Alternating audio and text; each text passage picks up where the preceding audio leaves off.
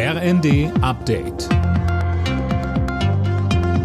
Stündlich neu. Auf den Punkt informiert. Ich bin André Glatzel. Guten Abend. Noch heute will die EU darüber entscheiden, ob die Ukraine offiziell ein Bewerberland wird. Dafür zeichnete sich vorab eine große Zustimmung ab. Bundeskanzler Scholz sagte, es geht darum, dass wir es jetzt schaffen, die Bedingungen dafür möglich zu machen, die notwendig sind, um sich auf diesen voraussetzungsvollen Weg zu begeben für die Ukraine. Und gleichzeitig geht es darum, dass wir auch verstehen, dass wir uns selber erweiterungsfähig machen müssen.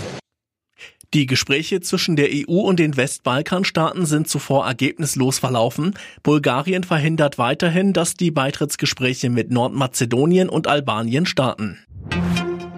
Weil Russland immer weniger Gas liefert, hat Wirtschaftsminister Habeck die Alarmstufe Gas in Deutschland ausgerufen. Es gelte jetzt, den Verbrauch zu reduzieren. Das gelte sowohl für die Industrie als auch für private Verbraucher.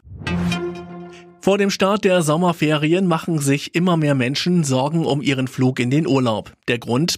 In der Corona-Pandemie haben sich viele Flughafenmitarbeiter andere Jobs gesucht.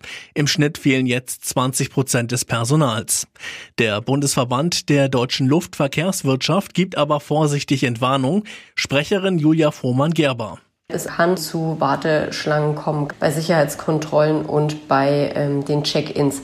Es ist aber so, gerade wenn man es jetzt zum Beispiel mit Pfingsten vergleicht, dass nicht davon ausgegangen werden kann, dass das Passagieraufkommen wesentlich höher ist ähm, zum Sommerferienstart. Also alles, was wir wissen, ist, dass die Auslastung nur minimal steigt.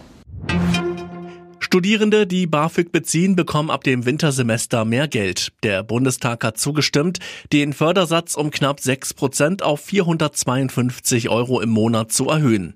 Auch sollen mehr Studierende eine Chance auf BAföG haben. Dafür werden die Freibeträge erhöht. Alle Nachrichten auf rnd.de